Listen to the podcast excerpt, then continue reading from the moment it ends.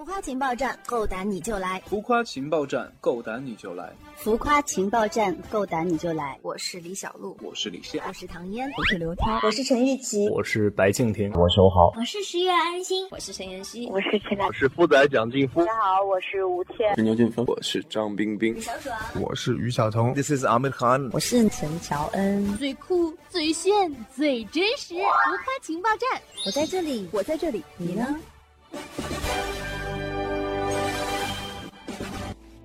听众朋友们，大家好，欢迎来到浮夸情报站的节目现场，我依旧是浮夸情报站的唯一女主播兔小慧，么么哒。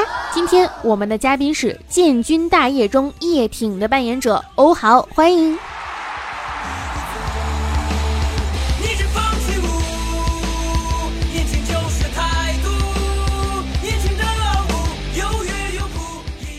浮夸情报站，够胆你就来！嗨情报站，听众朋友们，大家好，我是欧豪。我主演的电影《建军大业》即将全国上映，请大家多多支持，谢谢大家。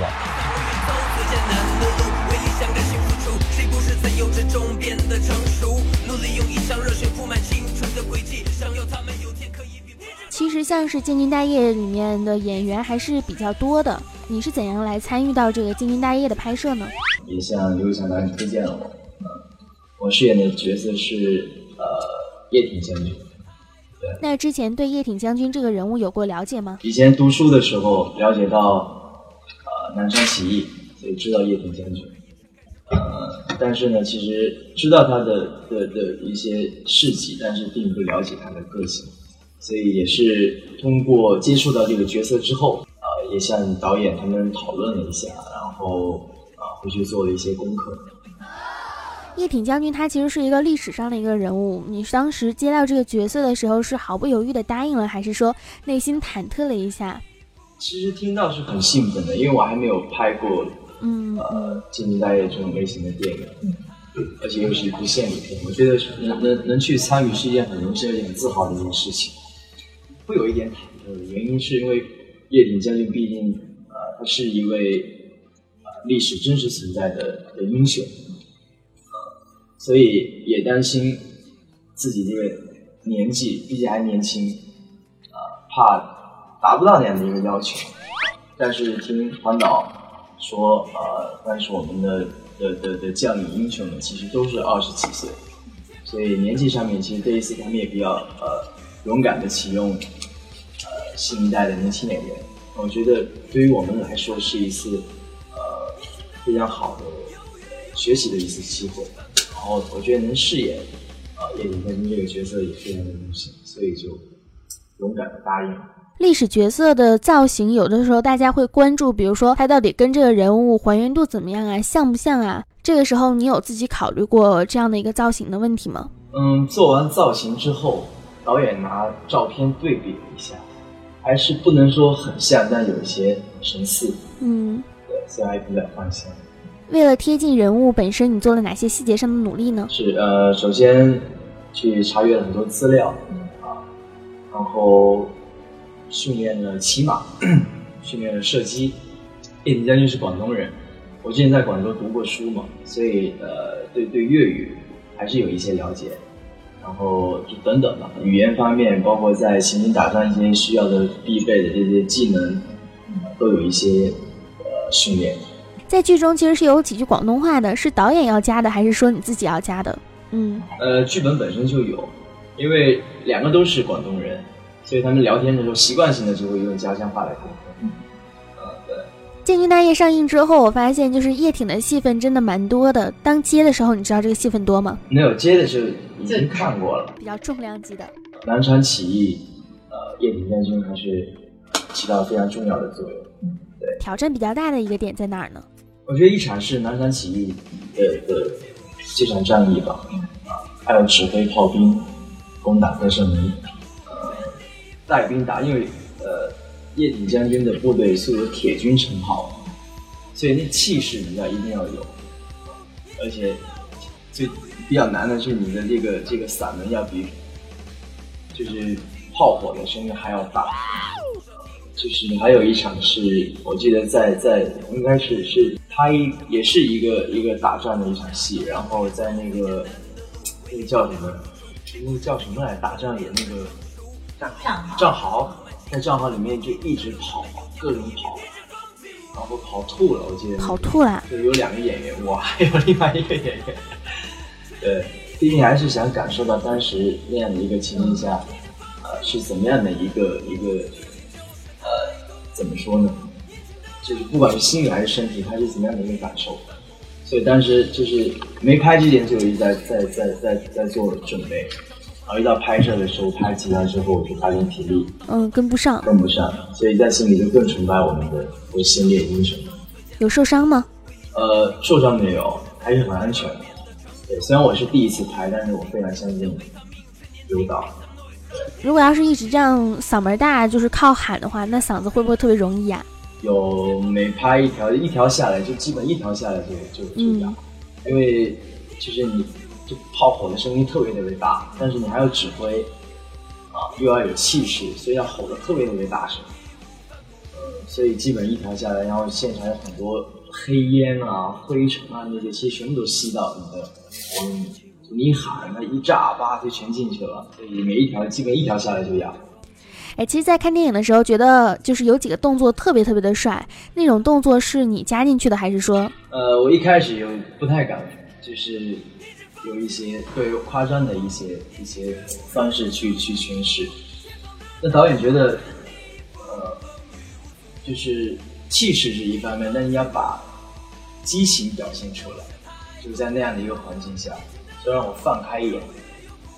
然后一听到现场就是呃的的炮火声，你觉得会身临其境的感觉，所以你不不不自觉就会兴奋，然后就会用肢体，然后用嗓门表现出来。很多其实是即兴，因为导演没有给我要求，就当在那样的情况下，导演就觉得他把机器都架好之后，就跟我们说说好我们的爆破点在哪个地方，然后你自己去感受。去把它诠释出来。这个电影里面演员真的还蛮多的，会不会有一些什么压力呢？比如说和一些，比如说和我们的老戏骨啊，和他们搭档。嗯，本身饰演这个角色就会有压力，这这是其中最大的的的一部分。嗯，其他的我觉得比较好的是，因为我们有很多我们喜欢的前辈们、前辈演员啊，那我的戏很多时候也都是跟他们在一起。也是一个很好的学习机会。嗯，和他们的搭档会比较多，还有新生代的一些演员，会不会有什么紧张啊什么的？但嗯，也不至于到放不开吧。我觉得就是在那样的环境下会比较，就跟就跟就好像文戏一样，文戏其实也，就是我觉得有时候也会比，呃，就是打仗的时候的动作戏精彩。因为我觉得就是我们每一次拍之前都会大家在一起对台词。然后走位置，就你觉得那是一个创作的东西，然后你可能在走戏的时候就已经就已经能感受到当时那样的一个环境，然后大家大家在在在一起商量，就就那个创作的氛围会会感染你。整个这个电影可以算是男人戏了。休息的时候状态会是什么样的？会一起玩玩戏或者干嘛的吗？聊天啊，就各种聊天。就我觉得我们就是就是在一起聊天。和谁聊的比较多呢？亚文哥，因为我跟亚文哥戏份算是最多的嘛，聊一些生活的事情、工作的事情。然后有时候导演我们收工早，大家也会聚在一起喝一点，然后聊一聊各自对角色的一些看法。我以为会是像什么刘昊然啊、马天宇会多一些呢。呃，因为我跟昊然戏份其实两三场吧，然后跟天宇哥没有没有在一起的戏份。但是我们如果有在一起，大家都在一起的。那导演的状态是什么样的？有没有什么比较严格的要求呢？导演比较喜欢热闹，他喜欢大家都聚在一起，一起聊天，一起分享，那也是促进感情的一种方式。大家拍摄前，因为本身大家都很熟，角色也是大家都很熟，一起革命的战友嘛。那大家聚在一起，互相彼此有一个了解，有个信任，那对于角色的诠释的时候也是比较好适应。虽然我们希望表演是松松呃松弛的、自然的，但是呃，对于角色的的的表达是非常严格的。呃导演在电台，我觉得还是比较兴奋。对，就我就觉得那是一个创作的氛围，大家想想，就带着自豪的的这种情感来饰演这个角色，所以很不一样。导演是一个香港人，那你也在广东有待过吗？所以导演现场你会不会充当一个小翻译的一个角色？没有，他有翻译了，但我有时候会用粤语跟他聊天，那他就会说你粤语不标准，因为我毕竟还是学学嘛，不像从小说到大，对啊，包括台词里面有粤语的，我也会问他导演我要该该怎么说，就是他说要生活化一些，他生活化一些，然后去去去研究去琢磨。嗯，《建军大业》里面和你平常演的所有的角色都是不一样的，但是这个戏可能是长辈们会比较喜欢的。家里人得知你拍这个戏的时候是什么反应呢？就是说会有一种自豪感，特别我爸，特别我爸，他很喜欢看军旅题材的戏，而且我跟他说我演的是一位呃是叶挺将军，对民族英雄，所以他就更兴奋。家人们会比较期待。对于家人，就是七月份三部戏上映，他们最期待的是《建军大业》。那你自己呢？嗯，我也是，也是一次不一样的尝试，也希望能交一一份满意的感觉。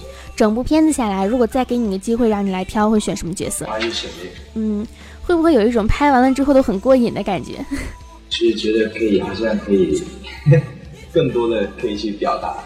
你有没有听过一个梗叫做广东人？因为你本身也是福建人嘛，你有没有听过一个梗叫做广东人吃福建人？你上学的时候会不会比较？吃什么？没有听过，不吓人啊！这是笑话吗？你没有听过任何广东人和福建人？没有，我听过广东人跟东北人的语言，那个印贼作父，互相伤害。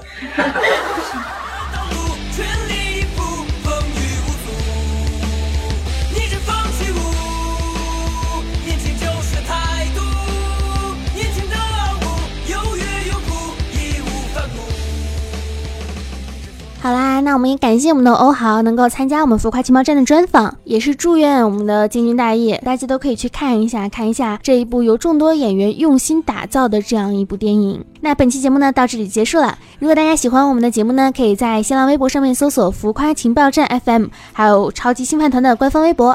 当然啦，如果你们喜欢我的声音呢，也可以搜索“兔小慧么么哒”。那本期的节目呢到这里结束了，感谢大家的收听，爱你们，拜拜。